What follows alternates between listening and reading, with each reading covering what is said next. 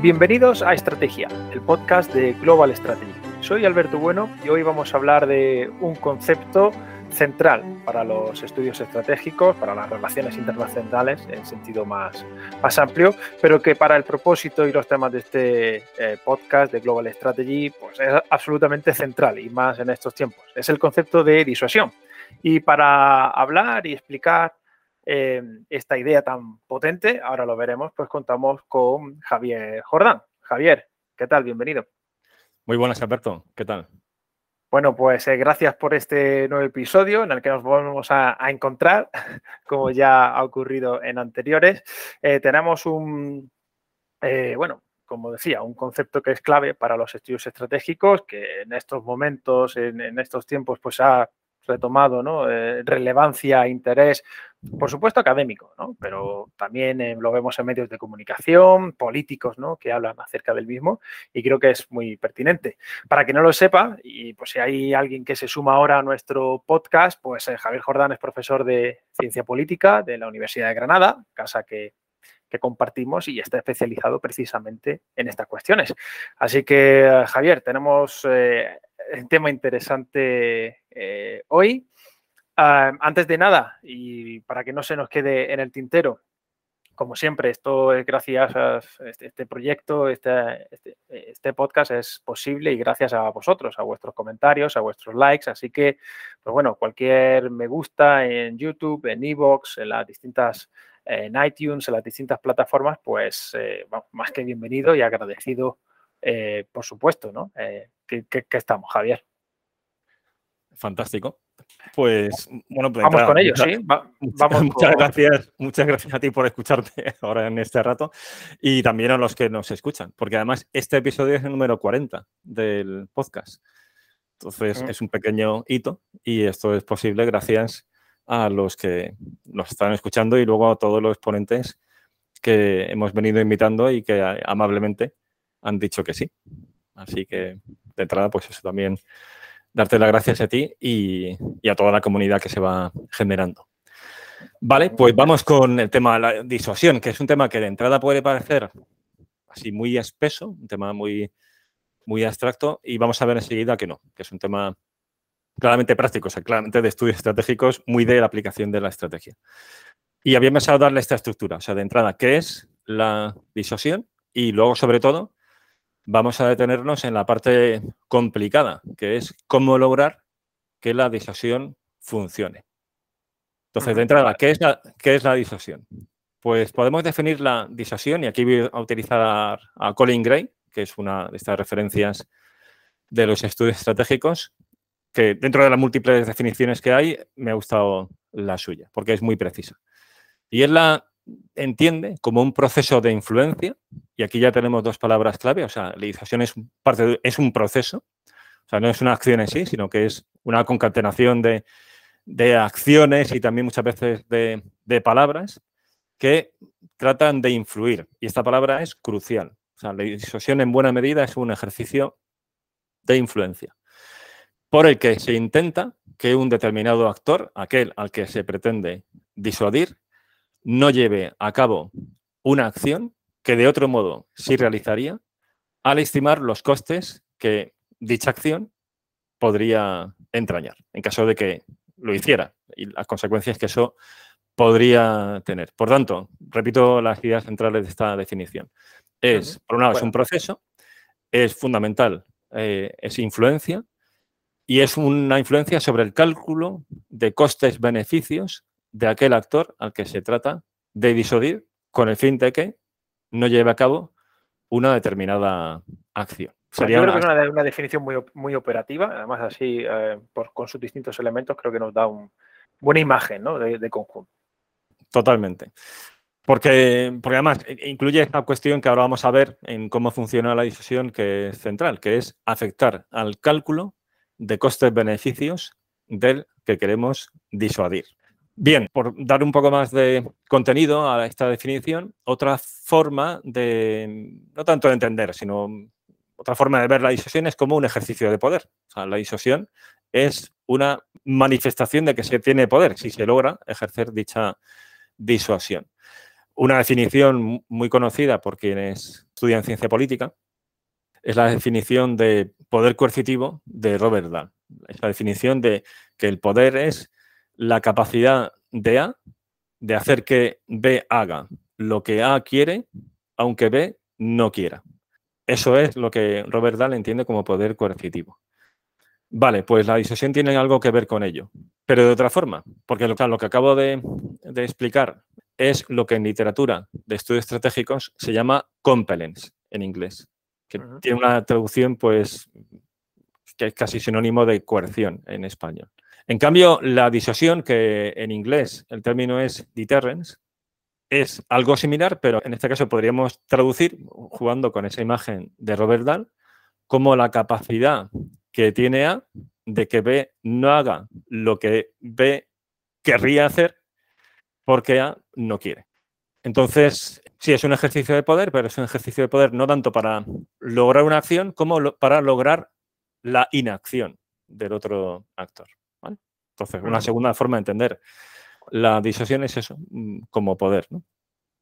Y, luego, pues, una cuestión también dentro de esta, de esta aproximación así de, de qué es la disuasión, es que es el pilar de cualquier estrategia defensiva. O sea, toda política de defensa tiene un elemento fundamental que es la, es la disuasión. Pero esa disuasión no se limita únicamente a evitar una agresión. Es decir, no es, a ver, la disuasión es parte de la política de defensa mientras no hay una guerra. Cuando ya estalla la guerra, la disuasión desaparece por completo. No, no necesariamente. O sea, que estalle una guerra es un fracaso de la disuasión inicial, ¿no? Para evitar que se dé esa agresión. Pero incluso dándose esa, esa agresión, no termina ahí la disuasión. Ha fracasado esa primera disuasión, pero dentro del conflicto, entonces esto es lo que voy, dentro del conflicto también hay, también se puede ejercer la disuasión, que es lo que se llama eso, la disuasión intraconflicto, la disuasión para evitar una escalada del propio conflicto.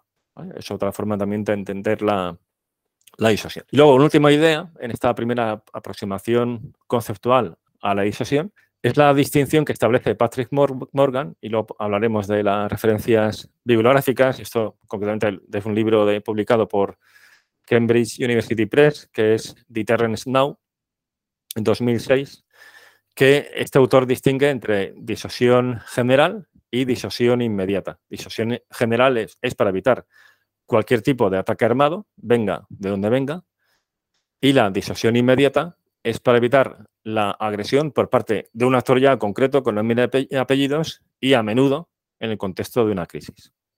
Bueno, entonces, estas serían algunas ideas iniciales para aproximarnos al concepto de disuasión. De todos modos, la definición de trabajo de este episodio es la primera que he dado, la de Colin Gray, que la repito, un poco por reforzar la idea, eso, que es un proceso de influencia para afectar al cálculo de costes y beneficios de un determinado actor para que no lleve a cabo una acción.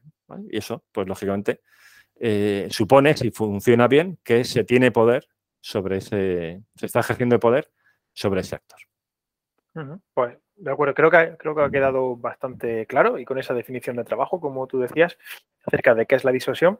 Así que mm, salvo que quieras añadir algo más, podemos pasar a ese segundo elemento que mencionabas, eh, cómo funciona la disuasión e ir adentrando, ir trabajando eh, con, esta idea. Muy bien. Aquí viene entonces la parte complicada, porque al final la disuasión es influir sobre una mente pensante, es decir, un actor que tiene sus propias ideas. Y vamos a ver que eso es muy complicado. Es decir, que esto no es algo matemático. Vamos a ir dando diversos apuntes sobre cómo, cómo se ejerce la disuasión con el fin de que tenga éxito, pero veremos que no es una ciencia y que nunca está garantizada al 100%. Bueno, entonces vamos a ir viendo también eh, algunas ideas sobre cómo funciona la disuasión. Bueno, una primera distinción sobre cómo ejercer la disuasión, cómo, cómo llevarla a la práctica, y esta va a sonar a muchos de nuestros oyentes, aquellos que estén más familiarizados con estudios estratégicos, es la distinción clásica de Glenn, Snyder en el 61, que distingue entre disuasión por negación y disuasión por represalia. Y aquí claramente tenemos esta idea que nos decía Colin Gray de afectar al cálculo de costes y beneficios. Porque la disuasión por negación trata de funcionar, trata de ejercerse, convirtiendo en inviable o en sumamente costoso en la consecución de los objetivos de la agresión, es decir, minimizando las ganancias, y la disuasión por represalia es maximizando los costes. ¿Cómo? Igual no es posible defender de manera efectiva ese objetivo, que es el objeto de la, el propósito de la disuasión por negación. Entonces, ¿cómo se puede ejercer la disuasión en tal caso? Por represalia, es decir, amenazando con llevar a cabo un castigo considerable como consecuencia de que el otro actor lleve a cabo esa acción, de modo que a través de la amenaza de ese castigo se afecte al cálculo de costes y beneficios, se maximicen los costes y el otro actor se lo piense dos veces antes de, llevar a cabo dicha agresión.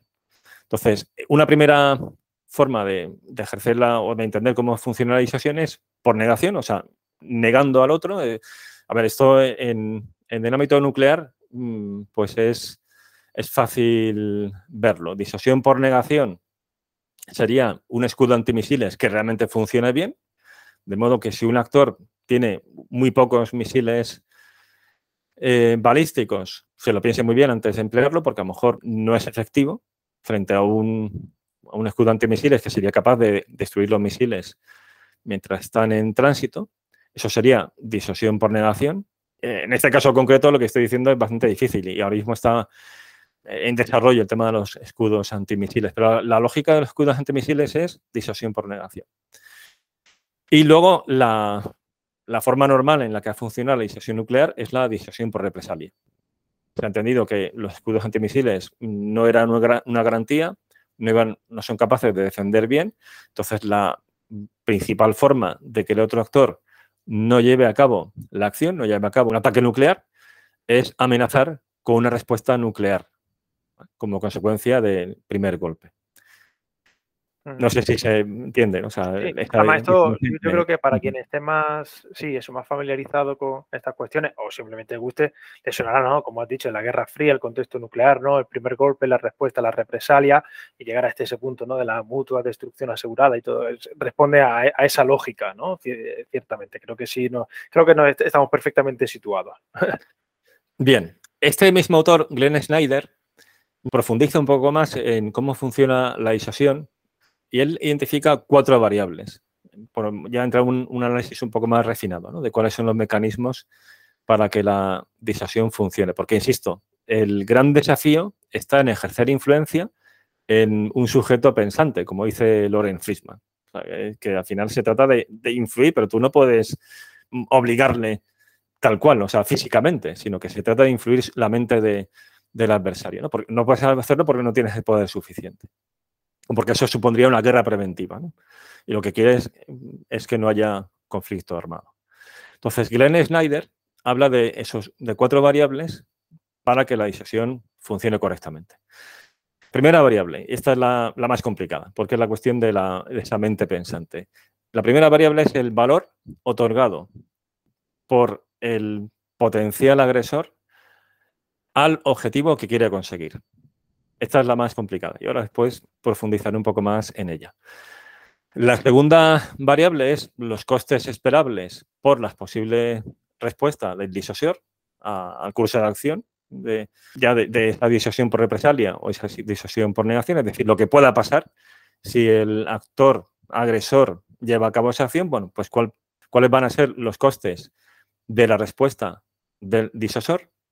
La tercera variable es la probabilidad otorgada por el disuadido a cada una de las distintas respuestas que puede dar el disosor, o sea, es el, en este caso ya no es el, tanto el cálculo de costes-beneficios del, del disuadido, sino el cálculo de probabilidades que el disuadido hace sobre la determinación del disuasor. No sé si esto está siendo un poco lioso, pero es eso, es el cálculo de probabilidad. Es decir, este si yo hago, llevo a cabo esta acción, ¿este va a responder o no? Eh, ¿Va a ejercer esa decisión real por negación? ¿Me va a negar la consecución de este objetivo militarmente o no. Mm, ¿Va a ejercer represalias o no? Bueno, pues mm, es una incógnita, porque hasta que no se lleva a cabo la acción no sabemos qué va a ocurrir. Bueno, pues el cálculo de probabilidades del disuadido es otra variable importante. Y luego la cuarta variable es la probabilidad de conseguir el objetivo, objeto de esa agresión, a pesar de cada una de esas posibles respuestas. En este caso ya sería la efectividad de las respuestas del disuasor. Vale, esto es un poquitín abstracto, pero ahora vamos a, o sea, entro ya a, comentar el, el, tema. De estos cuatro factores, el más importante es el primero, el valor otorgado a ese objetivo que el disuadido quiere, quiere conseguir.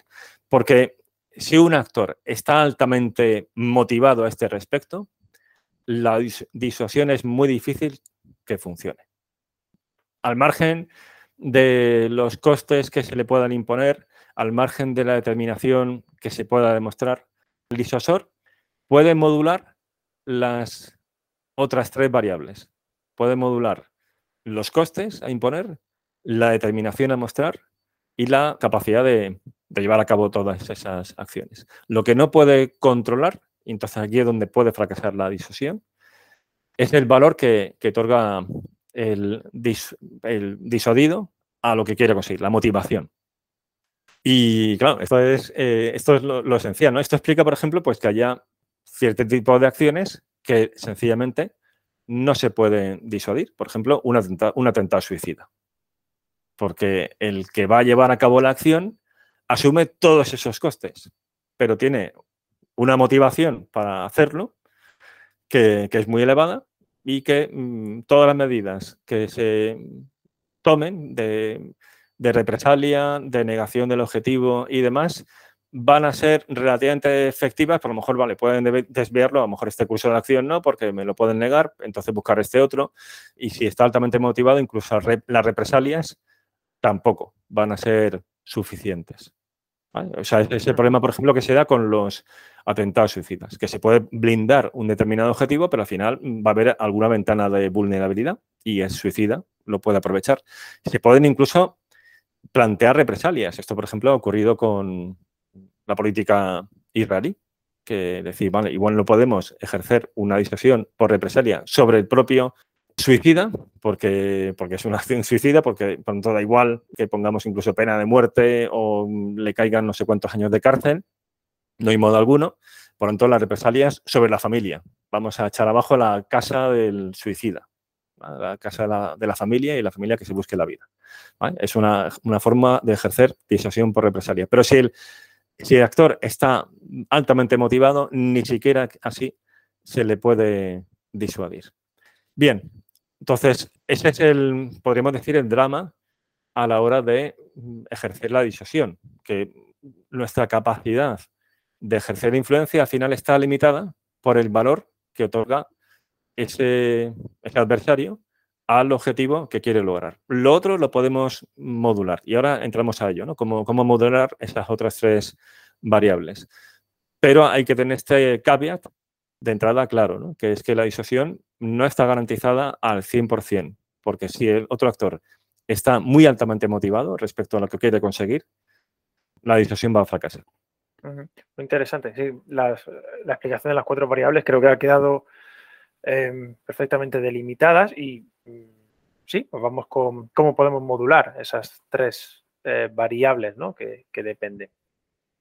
Hay tres formas de afectar a esas variables y a su vez esas, esos tres componentes son los que dan soporte, los que explican la validez de otro, concepto clave cuando hablamos de cómo funciona la disuasión.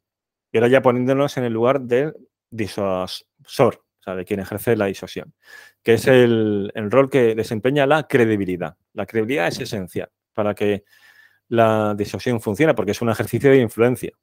O sea, ese poder que queremos ejercer tiene que ser creíble. Y la credibilidad depende de tres factores. Y claro, ahora en cuanto entre ellos, vamos a ver que, al final esos factores tienen que ver con esas otras tres variables de las que nos habla Glenn Snyder. Entonces, primera, primer elemento para que la disuasión mm, tenga posibilidades de éxito y para que la credibilidad sea tan, es capacidad, o sea, capacidad de negar o capacidad de ejercer represalia.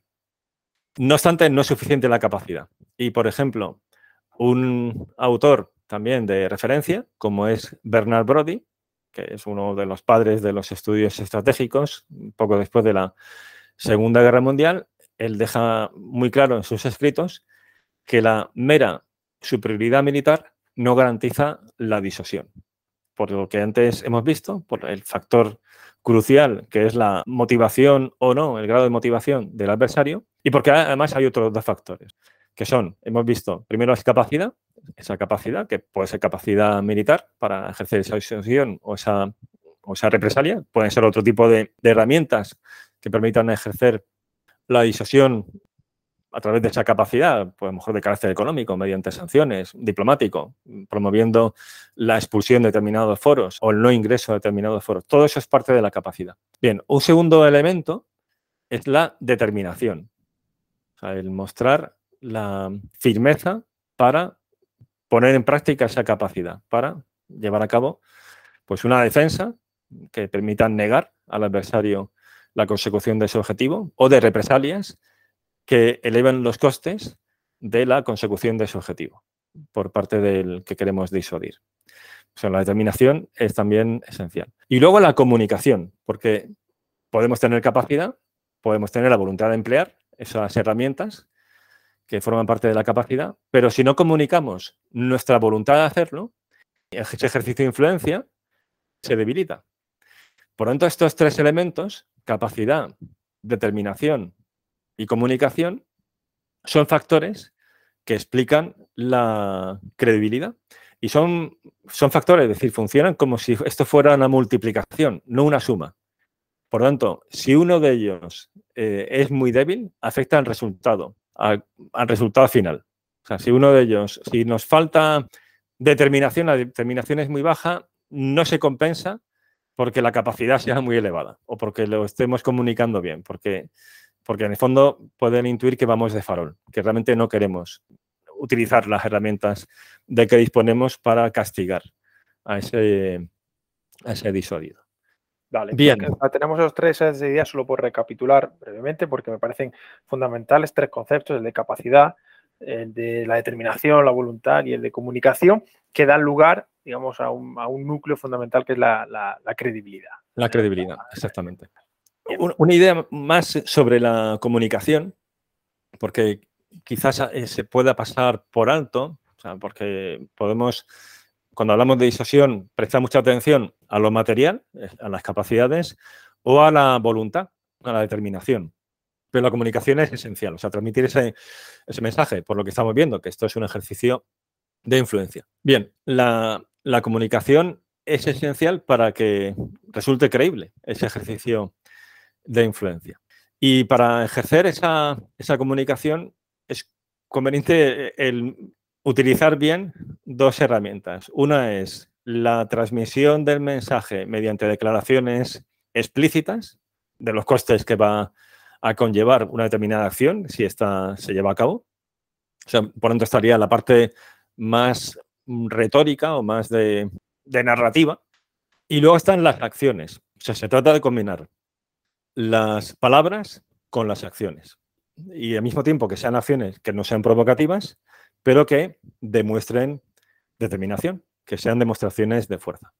Especialmente, y aquí de nuevo traigo a, a Colin Gray, pues Colin Gray dice que este empleo de acciones es muy conveniente cuando juega un papel la psicología, cartográfica. Cuando hay una distancia importante entre la metrópoli y un territorio pues, donde se quiere ejercer influencia, o a lo mejor un territorio de ultramar, y por tanto la credibilidad de la disuasión se puede poner en, en, cuestión. Dos ejemplos que él menciona es, uno, la guerra de Corea, o sea, la invasión de Corea del Sur por parte de Corea del Norte, con ayuda del, bloque comunista, y donde se pensaba que, bueno, que eso estaba todavía fuera de la esfera de influencia de Estados Unidos, no se habían definido muy bien en ese sentido en Asia cuál era la esfera de influencia norteamericana y si tenía estómago y sobre todo capacidad de proyectar fuerza a la península de Corea. Y luego un ejemplo más cercano, y además tenemos un episodio al respecto, el de Malvinas, donde está clara la disparidad de fuerzas entre Argentina y Reino Unido, a favor de Reino Unido, pero la distancia va a ejercer un papel de equilibrio, en este caso a favor de los argentinos, piensan ellos, que, puede hacer que los, los, ingleses se lo piensen dos veces. Y de hecho, veíamos en ese capítulo que al comienzo de la crisis, el propio Ministerio de Defensa británico y el Foreign Office tenían bastante dudas sobre la posibilidad de llevar a cabo de manera efectiva esa operación militar, porque era muy compleja por la enorme distancia que, había. ¿no? Bien, Solo entonces, para recordar, Javier, perdona, es el, Estrategia Podcast 27, Guerra de las Malvinas, contigo y con Samuel, Morales. Eh, no lo haya escuchado, que lo tenga ahí en la recámara también. Exactamente, ese fue otro de los grandes episodios de, Samuel, de los que hemos grabado con él. Bien, entonces, bueno, pues estamos un poco por eh, recordar ideas, ¿no? O sea, estamos con el tema de la credibilidad, que la credibilidad se consigue a través de capacidad, determinación y comunicación. Me explayo ahora un poco sobre comunicación.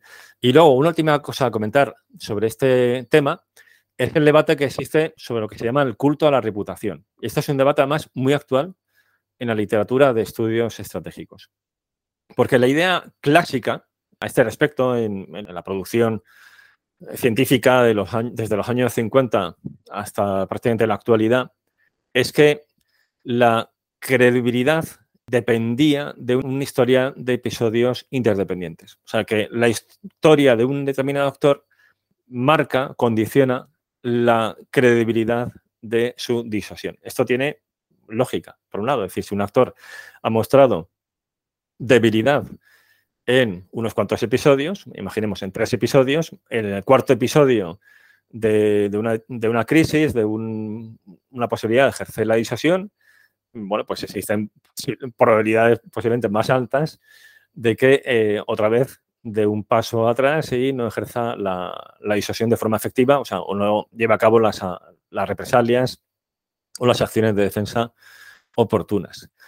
Vale, esto tiene su lógica. Esto ha sido el argumento central en la literatura clásica. Sin embargo, en los últimos años ha habido algunos autores y uno de los más destacados es Xi Tang, que es un académico de nacionalidad china, que es uno de los máximos exponentes del realismo defensivo, que ha cuestionado esta idea.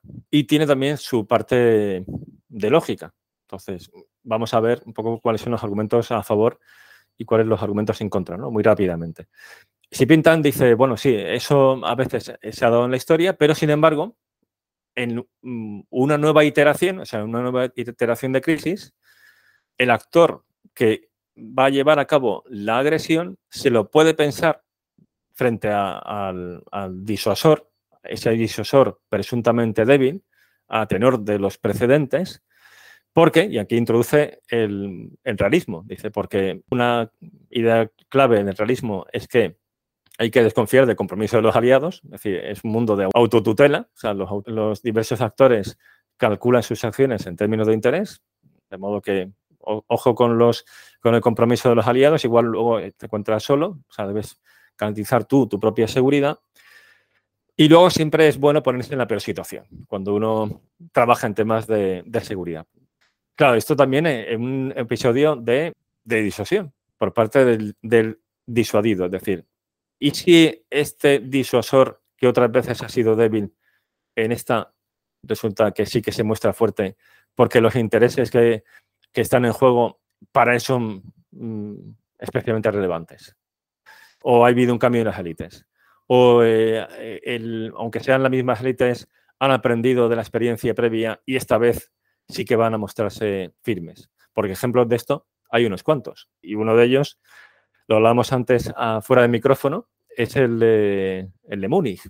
Múnich es un claro ejemplo de apaciguamiento, o sea, se cede ante las pretensiones de Hitler, pero es que en la siguiente iteración, Múnich es el 38, en la siguiente iteración, en el verano del 39, cuando Alemania ya se lanza el 1 de septiembre contra Polonia, piensa que los aliados occidentales no van a ir a la guerra, por Polonia. Y más habiendo se traído a su bando a la Unión Soviética por los acuerdos Molotov-Ribbentrop de finales de, agosto de, ese mismo año. Bueno, pues en ese caso, ciertamente, las iteraciones previas no fueron suficientes para conocer la determinación del actor que, tenemos delante en esta nueva iteración.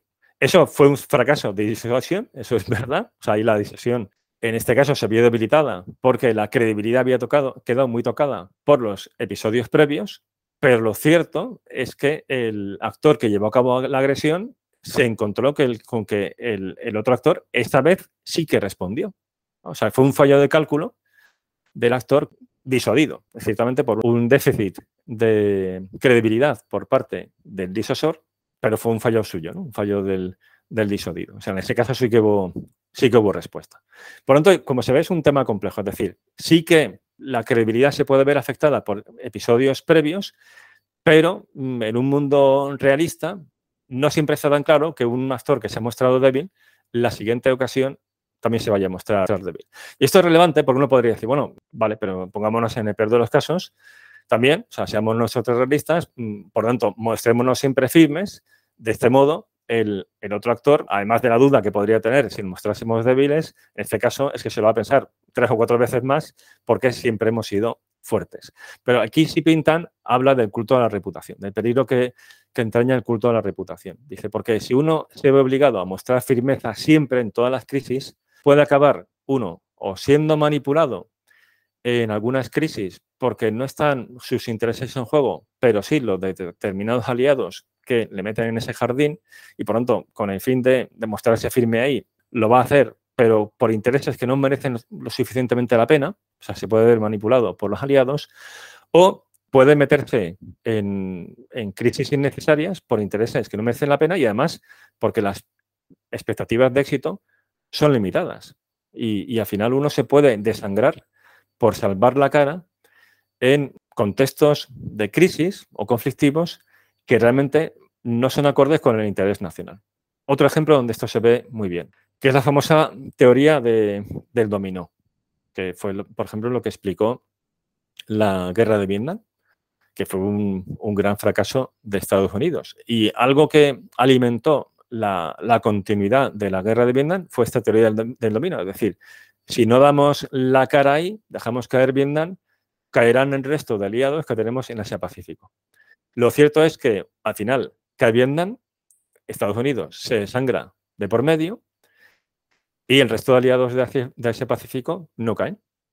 Pero lo que se había hecho es, aparte de alimentar una guerra que fue tremenda, es un error estratégico, que es el alimentar la derrota. Es decir, algo va mal, pero tú te empeñas, aunque las expectativas ya son, son negativas, y allí hay estudios de la rana al respecto, decir esto no pinta nada bien, te empeñas en subir la apuesta, entonces eh, entras en una falacia de costes hundidos y acabas mm, desangrándote sin necesidad por ese culto a la reputación, con esta idea de, no, si queremos ejercer la disuasión, tenemos que mostrarnos firmes en cualquier escenario. No, hay que hacerlo de una forma muy calculada, es decir, dónde están nuestros intereses y medir muy bien la inversión de recursos. Fíjate este debate, Javier, eh, a propósito de la, de la, guerra en Ucrania, como desde, estaba la discusión, ¿no? Desde ciertos think tanks estadounidenses eh, se afirmaba la necesidad de la intervención del apoyo estadounidense a Ucrania, no por Ucrania, sino por Taiwán, porque puede ocurrir y la reputación estadounidense y otros, eh, bueno, que afirmaban lo contrario, ¿no? Acerca de, bueno, de, el no establecimiento de claras preferencias, ¿no? Respecto a cuáles son los intereses nacionales estadounidenses. Lo digo porque mencionabas, ¿no? Como es un, concepto o, algún debate, ¿no? El que comentas tan actual, ¿no? Lo vemos en Vietnam, pero lo, hemos visto en los últimos, los últimos meses, más allá de los matices que tenga el, caso particular, ¿no? Es lo escurridizo del, ejercicio de la disuasión, porque uno podría pensar que China, por ejemplo, se va a ver disuadida por, la, por los costes que está suponiendo la guerra a Rusia, por la ayuda internacional que está recibiendo. El ejército ucraniano a día de hoy mm, ya no tendría capacidad de, de combate suficiente si no fuera por la ayuda que le está dando Estados Unidos y otros países OTAN para defenderse legítimamente de esa agresión rusa. Y uno podría pensar, bueno, esto ya de por sí tiene un gran valor disuasorio a favor de Taiwán en un hipotético conflicto con China. Bueno, podría ser, pero podría no ser. Y esto además se lo leía hace unos días en una entrevista al actual consejero de Seguridad Nacional de Estados Unidos. Y además, mira, es que viene muy bien lo que acabas de apuntar, porque él decía, yo trabajo en temas de seguridad nacional, me tengo que poner siempre en la peor situación, y, y si el cálculo chino es al revés, y si China está aprendiendo de todo lo que está ocurriendo para, en caso de llevar a cabo una acción contra Taiwán, prever todo lo que estamos haciendo y neutralizarlo. Eh, evitar que se le dé ese apoyo internacional a Taiwán, que le pueda sostener militarmente. Es muy difícil tener garantías, eh, como antes veíamos, ciertas de que la disuasión va, a funcionar. Y si te parece, pues ya vamos entrando casi en la recta final con esto de la idea de cómo funciona la disuasión y entonces entramos a un nuevo aspecto qué papel juega la racionalidad. Vale, vamos con, vamos, vamos con ello, sí. Muy bien, pues la disuasión está muy relacionada con la racionalidad, porque como estamos viendo, tiene mucho que ver con un cálculo de costes y beneficios. Sin embargo, conviene también no caer en, un reduccionismo, o sea, ver el proceso de disuasión como una interacción entre dos actores que se comportan según el modelo de actor racional. Para los que nos escuchen, pues que, que vengan de la ciencia política o de economía, este, pues este concepto le va a sonar más, es decir, pues entender la conducta, en, términos de pura, puro, eh, puro cálculo de costes-beneficios, donde la variable explicativa fundamental es un cálculo racional. La realidad es mucho más compleja, ¿no? Pero, sin embargo, esta idea del papel que juega la racionalidad fue uno de los pilares de la disuasión nuclear durante la Guerra Fría. Eh, eh, la famosa destrucción mutua asegurada, el MAD en inglés, se sustentaba en tres ideas. Uno era esto, primera idea, el modelo de acto racional, o sea, la otra parte racional, iba a conducirse racionalmente. Dos, el deseo de supervivencia, o sea, los dos queremos salir vivos de esta interacción. Y tres, el que los dos actores, estoy hablando de la disuasión nuclear entre Estados Unidos y la Unión Soviética poseyeran un arsenal nuclear capaz de destruir a la otra parte abrumadoramente. Entonces, al combinar esos tres elementos, se lograba, se lograba estabilidad estratégica y se generaba ese efecto de bola de cristal. La, idea de bola de cristal es eso, es que se podía saber el futuro. si uno apretaba el botón, el botón de lanzamiento de los misiles, sabía a continuación lo que iba a pasar, que es que te iban a borrar del mapa a ti también. O sea, tú podías destruir a, la otra parte, pero la otra parte tenía capacidad de segundo golpe y también te iba a causar un daño devastador.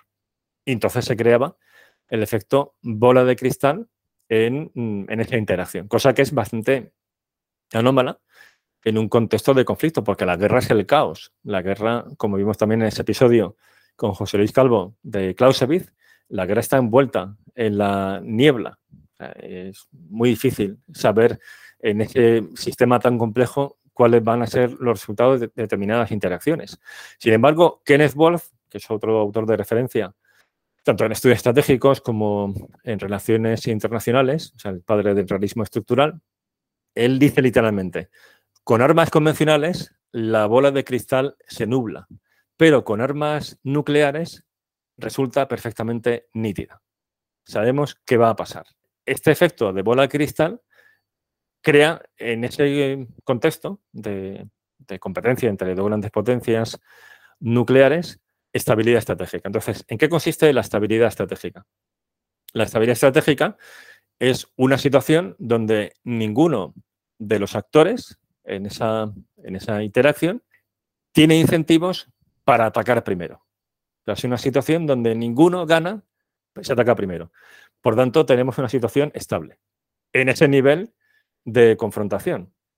Digo en ese nivel porque, para quien esté familiarizado con el concepto de estabilidad estratégica, enseguida sale también la paradoja de la estabilidad e inestabilidad, que es lo siguiente, es decir, podemos conseguir estabilidad estratégica en el nivel de confrontación nuclear, y bueno, gracias a Dios se, dio y se mantuvo durante la Guerra Fría, pero mm, se puede dar la aparente paradoja de que habiendo estabilidad ahí, haya inestabilidad en niveles inferiores. Es decir, por ejemplo, eh, conflicto en zona gris y además con un nivel de escalada importante, una proxy war, donde la Unión Soviética y, China dan apoyo a, sobre todo la Unión Soviética, a, Vietnam del Norte en la guerra con Estados Unidos y luego Estados Unidos hace lo propio dando apoyo a los afganos contra los soviéticos en Afganistán. Ahí tenemos claramente inestabilidad, eso es una proxy war.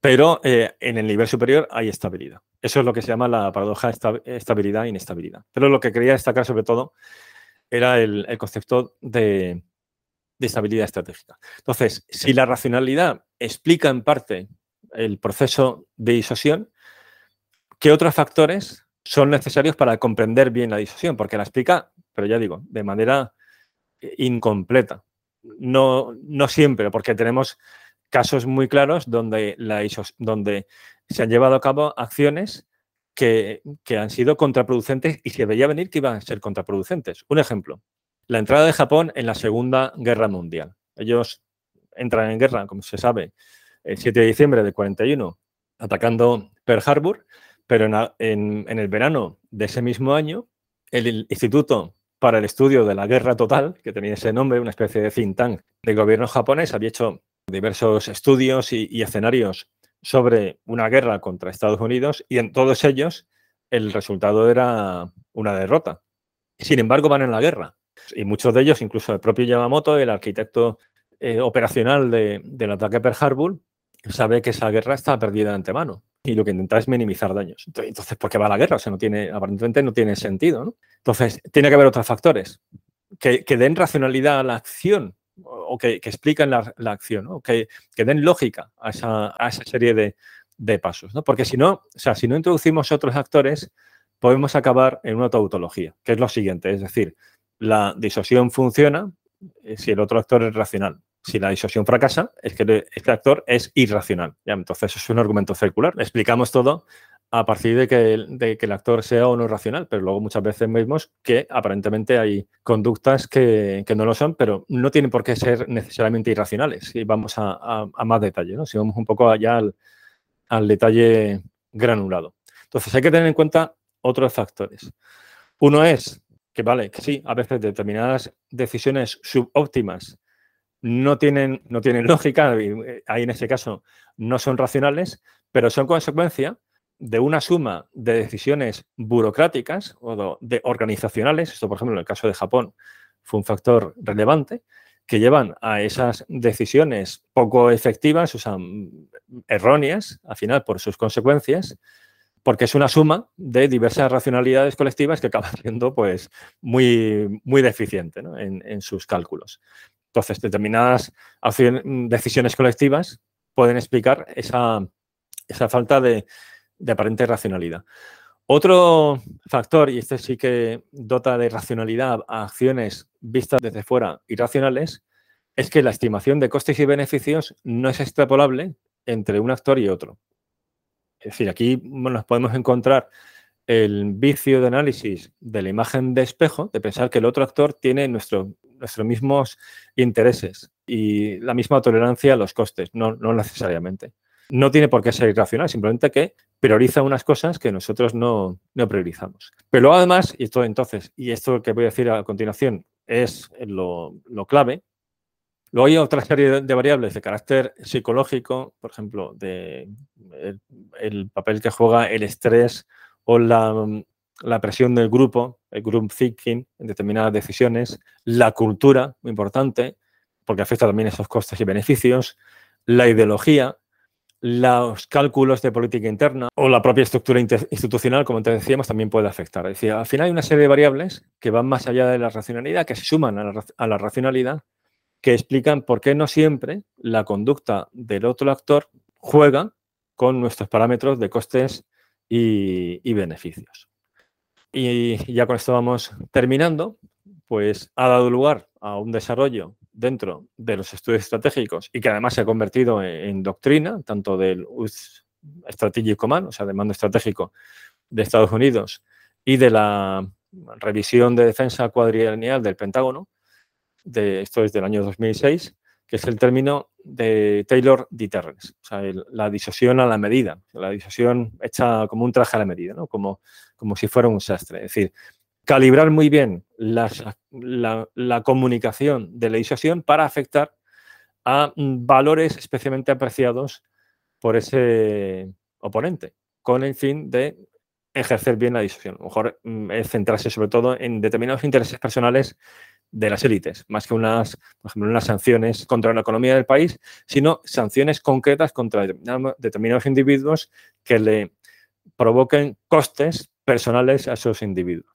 Y ya una última idea, con esto cierro, y además una idea muy rápida, es que la disuasión siempre tiene que ir acompañada de garantías. Última idea que quiero destacar en cómo funciona la disuasión. O sea, la disuasión es un ejercicio de influencia, pero a su vez la disuasión debe procurar no ser amenazante, con el fin de no provocar acciones no queridas por parte del otro actor. Thomas Schelling lo ilustra de una forma muy clara, y yo creo que se va a entender muy bien a qué me refiero, en su libro de Armas e Influencia. Él dice que para que la disuasión funcione, debe quedar muy claro el mensaje de un paso más y disparo, pero también el mensaje de si no das ese paso, no voy a disparar. Tiene que haber garantías al respecto. Porque si no es así, determinadas acciones que a, los ojos del disuasor son puramente defensivas, están comunicando determinaciones, están comunicando que tenemos capacidades militares suficientes para defendernos y por tanto podemos pensar que eso está robusteciendo nuestra disuasión y que desde nuestra perspectiva no tenemos intención de empezar ningún conflicto, si esto no, si esta comunicación no va acompañada también de garantías al otro actor, podemos generar un dilema de seguridad. Otro concepto fundamental de estudios estratégicos es la situación que se genera cuando un actor intentando mejorar su seguridad, sin querer, genera inseguridad en el otro actor, que a su vez responde con medidas defensivas a ojos del otro actor que nosotros interpretamos como amenazantes, nosotros a su vez respondemos, el otro también, y por lo tanto, al final, ninguno de los dos está más seguro, sino todo lo, todo lo contrario. Por lo tanto, la disuasión es bueno que vaya acompañada de, por ejemplo, medidas de confianza y seguridad militar, que son mecanismos que se pueden poner en práctica, pues de invitar a delegaciones militares del otro país, a maniobras, a, a, la presentación de determinados equipos militares con la idea de, mira, si quieres conocerlo, no hace falta que que me espíes, sino que yo te lo enseño. Eso no tiene ninguna intención amenazante. Incluso la propia limitación de armamentos es otra forma de comunicar garantías, es decir, que no quiero una carrera de armamentos, no quiero tener más capacidad de la necesaria para defenderme. Bueno, pues son diversas herramientas que se pueden emplear para ofrecer esas garantías. Pues mm, la verdad que interesantísimo, denso el episodio, pero creo que muy claro y además muy enriquecedor para comprender algunas de las eh, claves más importantes, diría que de hoy en día.